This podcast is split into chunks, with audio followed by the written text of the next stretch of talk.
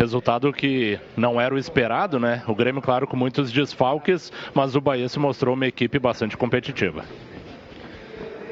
Mas o Grêmio não merecia ter perdido a partida. Principalmente se tratando nos primeiros 45 minutos, onde o domínio do Grêmio foi total. Nós tivemos duas situações claríssimas de gol. E esses jogos, no momento que aparecem as oportunidades, tem que fazer o gol. São poucas oportunidades, principalmente se tratando do, de vários desfalques que o Grêmio teve no jogo de hoje. É, não estou reclamando do, do, dos desfalques, mas sim do entrosamento, que não é a mesma coisa. Mas mesmo assim me agradou bastante, principalmente no primeiro tempo. Infelizmente nós tivemos as oportunidades e não fizemos os gols. E no início do segundo tempo, o jogo continuava controlado por parte do, do Grêmio, mas aí infelizmente teve o pênalti. E no momento que você toma o gol, é óbvio que você tem que abrir um pouco mais a equipe, tem que se expor um pouco mais. Infelizmente foi o que aconteceu, nós tomamos o gol, tínhamos que tentar buscar pelo menos empate. E aí você se expõe, você começa a dar espaços para o adversário. E aí o Bahia cresceu na partida, começou a criar devido aos espaços que o Grêmio deixou.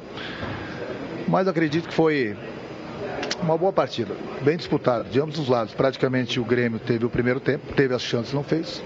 E o Bahia com o gol no segundo tempo melhorou. Você disse que não está reclamando da, dos desfalques, mas poderia reclamar. São oito jogadores fora, sendo que três, um foi preservado, dois convocados. Tem muitos jogadores lesionados. O que, que se deve isso? Pode ser a sequência de jogos, mas Palmeiras, Cruzeiro, Flamengo também jogam os mesmos campeonatos que o Grêmio está jogando. É só azar, Renato? Não, eu, mas eu não estou reclamando dos jogadores, não, mas só que o entrosamento é diferente. Você, você, o Campeonato Brasileiro é um campeonato muito difícil. Você jogar uma partida contra o Bahia, que está embalado, tem uma boa equipe, é bem treinado. Aqui na Bahia, sem sete jogadores importantíssimos, seis, sete jogadores, e mesmo assim nós estamos dominando totalmente a partida, tivemos a oportunidade, não fizemos o gol. Então não adianta a gente ficar falando que foi azar, foi isso, foi aquilo. Não adianta, não adianta a gente ficar reclamando dos desfalques. Eu sempre falo para vocês, eu tenho um grupo. Infelizmente no futebol você vai ter jogador suspenso, jogador convocado, jogador machucado. E nós temos esses sete, oito jogadores importantíssimos fora de combate. Mas mesmo assim eu gostei da equipe, principalmente no primeiro tempo. É o que eu falei.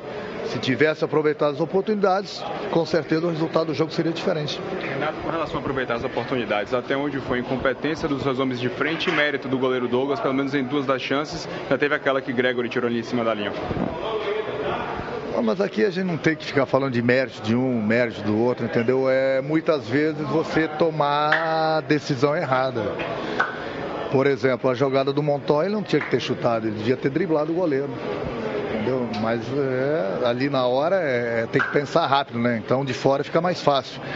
Mas ali a melhor jogada era ter driblado o goleiro, que poderia entrar com bola e tudo, o, o ter feito o gol com, com a perna esquerda. E a do PP é eu sempre falo para eles, né? Ali dentro da área, muita calma, muita tranquilidade, o desespero do adversário. Mas se leva em consideração também a idade, é uma coisa normal. Mas no futebol é, é aquilo, né? A bola pune. Nós tivemos oportunidades. Estávamos muito bem no jogo, controlando totalmente o jogo. Não fizemos o gol. Eles tiveram o pênalti fizeram. Renato, quais são as suas explicações para o fato do Grêmio estar na zona de rebaixamento e após sete rodadas poder terminar a rodada na lanterna? Você já utilizou diversos termos aí ao longo do ano em algumas derrotas, uh, tesão, nana neném, deu mole, Grêmio é o melhor time do Brasil, vai decolar, mas o, o time do Campeonato Brasileiro segue ali flertando inclusive com a lanterna. E, e você coloca aí na conta dos jogadores que perderam os gols. Qual é a responsabilidade também do Renato nesse processo todo? Você veio aqui para fazer onda ou você veio aqui para perguntar? Eu te fiz duas perguntas, Renato. Não, você está colocando de uma maneira que você, de repente, está querendo fazer alguma coisa que não está acontecendo. Por exemplo, então eu vou te explicar. O Grêmio classificou na Libertadores, o Grêmio classificou na Copa do Brasil. Agora, devido a esses desfalques todos, também o Grêmio não pode jogar bem todos os jogos. Eu continuo afirmando que o meu time joga o melhor futebol do Brasil joga o melhor futebol do Brasil. Tanto é que hoje, com 6, 7 desfalques, a gente estava dominando a equipe do Bahia aqui. E não é botar na conta dos jogadores. Eu não entro em campo para fazer os gols, não, meu amigo. Agora tem que comentar os gols que nós perdemos. E esses gols a gente não pode perder. Se a gente fala os gols, a história é totalmente diferente. Consegui explicar para você? Não tem nada, neném, vai decolar. O Grêmio é muito grande. O Grêmio está em três competições.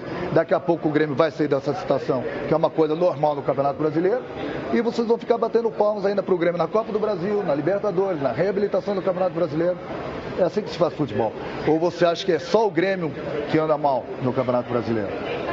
Quando o jeito que você coloca, você está muito emburradinho com alguma coisa. Pergunta mais que eu te respondo. Você espera que com a parada para a Copa América você consiga reestruturar esse time, principalmente para recuperar os jogadores que estão no departamento médico? Sem dúvida alguma. Essa, a parada da Copa América vai ser ruim para algumas equipes que vêm bem, mas para o Grêmio vai ser muito bom. É, as pessoas gostam de criticar, mas é, pega seis, sete, oito jogadores importantíssimos e não põe para jogar. Há vários jogos, há vários jogos. Aí não é sempre que você vai jogar bem, vai conseguir as vitórias.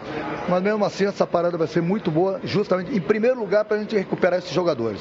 E aí depois da Copa América o Grêmio volta com força total. E o Grêmio com força total é o Grêmio. Para a próxima rodada você perdeu o Capixaba, né? Já não tem o Cortez, não tem o Capixaba. Hoje você colocou três zagueiros. Pensa em mudar o sistema tático devido aos desfalques ou pode improvisar alguém? Ah, nós temos uma semana ainda. O Cortez já está treinando.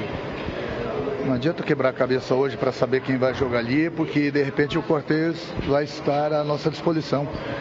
Então nós temos uma semana, vamos voltar a trabalhar na próxima segunda-feira, vamos ver as reais condições do, do Cortez. Se por um acaso o Cortez não puder jogar, o garoto da base também está machucado, que era já para ele estar tá com a gente aqui em cima há muito tempo, mas ele está machucado. Aí a partir daí, se o Cortez não puder jogar, aí sim, aí eu começo a pensar no jogador, mas sem dúvida alguma tem que improvisar.